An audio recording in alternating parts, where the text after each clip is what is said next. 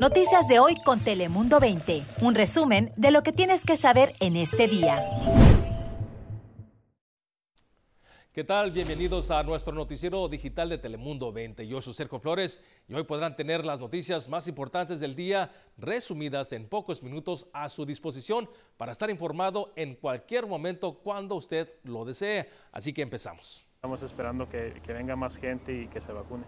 A partir de mañana se amplía el grupo elegible para recibir la vacuna. Escuche bien por si acaso usted o algún ser querido será agregado a la lista. Calificarán personas que padecen de ciertas enfermedades como personas con cáncer, síndrome de Down, enfermedades del corazón, obesidad severa y mujeres embarazadas. Deberá mostrar una identificación con fotografía o una factura de un servicio ya sea de la luz o del agua o una tarjeta de su seguro médico. Si usted tiene un médico de cabecera o está inscrito en un sistema de salud, se le pide que trabaje con ellos para agendar su cita.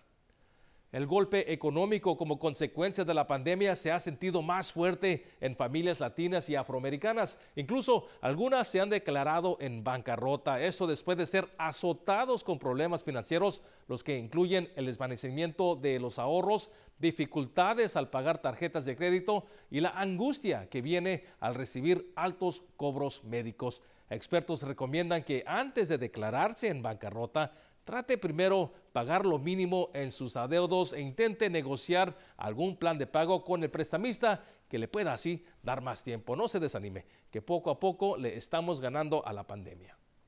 La muerte de un funcionario municipal de Tijuana esta mañana moviliza a las autoridades a buscar a los presuntos responsables de quitarle la vida. Se trata de Alejandro Adrián Moreno Padilla, jefe del Departamento de Supervisión y Arrastre y Almacenamiento de Vehículos la Secretaría de Seguridad y Protección Ciudadana Municipal indicó que está colaborando con la Fiscalía General del Estado para identificar, encontrar y detener a los autores del homicidio lo más pronto posible. Hoy Baja California reporta cero casos de pacientes que perdieron la batalla en nuestra plataforma CISBER. Este es un día desde hace muchos meses no reportábamos cero casos de pacientes que perdieron la batalla. Noticia alentadora desde Baja California, pues parece que la curva de mortalidad en el estado se está aplanando. Aparentemente los hospitales generales cuentan con 13% de ocupación. Desafortunadamente Tijuana tiene una tasa de reproducción efectiva de 1.01. El secretario de Salud nos recuerda que se debe estar por debajo de 1 para oficialmente estarle ganando a la pandemia. Estamos marchando por la vida y la paz y este, siento que quiero inculcar a mi hijo esos valores. En una de las más peligrosas de, del país, sí, sí hace mucha falta. Hoy los ciudadanos decidieron alzar la voz en una marcha por la paz que año con año se hace convocada por la arquidiócesis.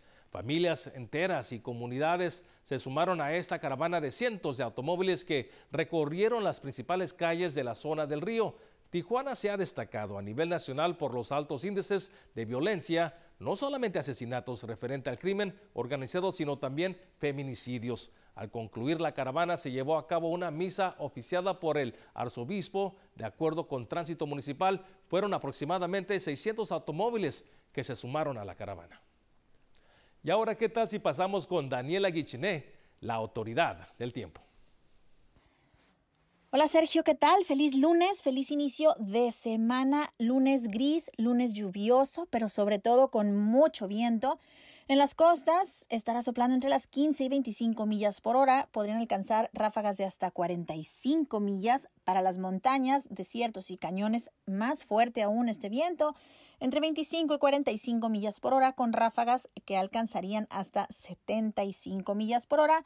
Condiciones de manejo peligrosas, ya lo saben, las carreteras 8, 15, 215 en la 10.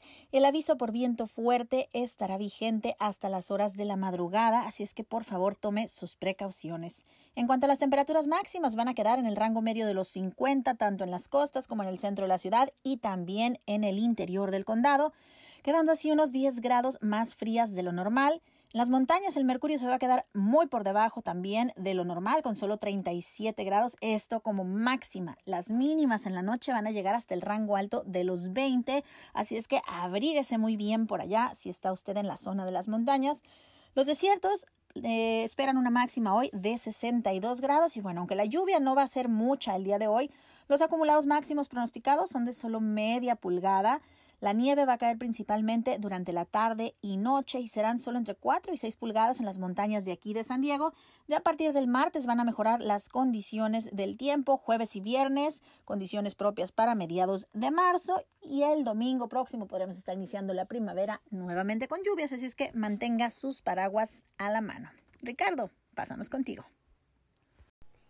¿Qué tal Daniela? Buen día, muchísimas gracias. Y le tenemos detalles del incendio que ocurrió en National City, el cual cobró la vida de una mujer el sábado en la mañana. Los bomberos al momento de arribar pudieron contener el apartamento que ardía en llamas. Los investigadores del caso nos dijeron para Telemundo 20 que la mujer tenía alrededor de 70 años y creen que su ropa ardió en fuego mientras ella cocinaba.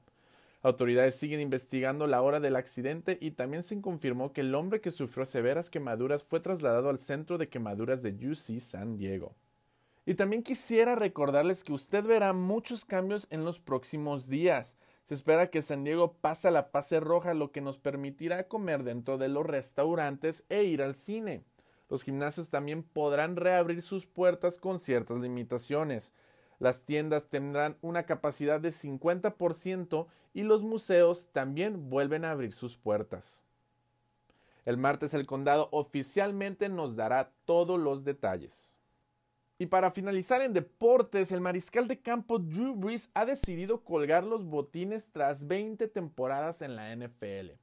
La noticia llegó luego de que el jugador publicara un video en donde sus cuatro hijos anuncian su retiro. El futuro Salón de la Fama fue reclutado por los Chargers cuando estaban en San Diego en el 2001 y en el 2005 probó nuevos aires en Nueva Orleans donde se consolidó como uno de los mejores jugadores de los Santos y de la liga. Entre sus palmares registra 13 selecciones de Pro Bowl, un supertazón y posee los récords de más yardas aéreas y pases completos en la historia de la liga.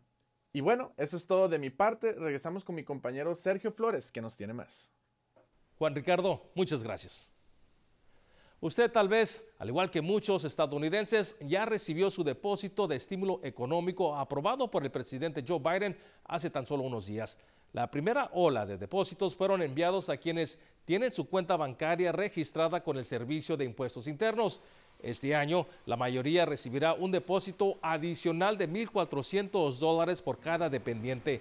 Para quienes esperan recibir el pago de alivio por correo, tome en cuenta que este proceso podría tardarse algunas semanas.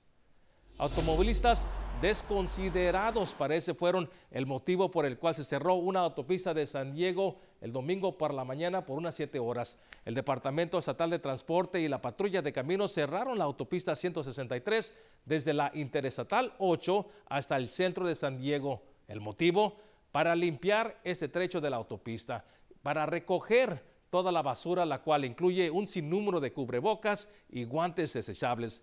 Parece que su mensaje a todos los automovilistas es claro. Muchas gracias por acompañarnos. Noticias de hoy con Telemundo 20. Suscríbete para recibir alertas y actualizaciones cada día.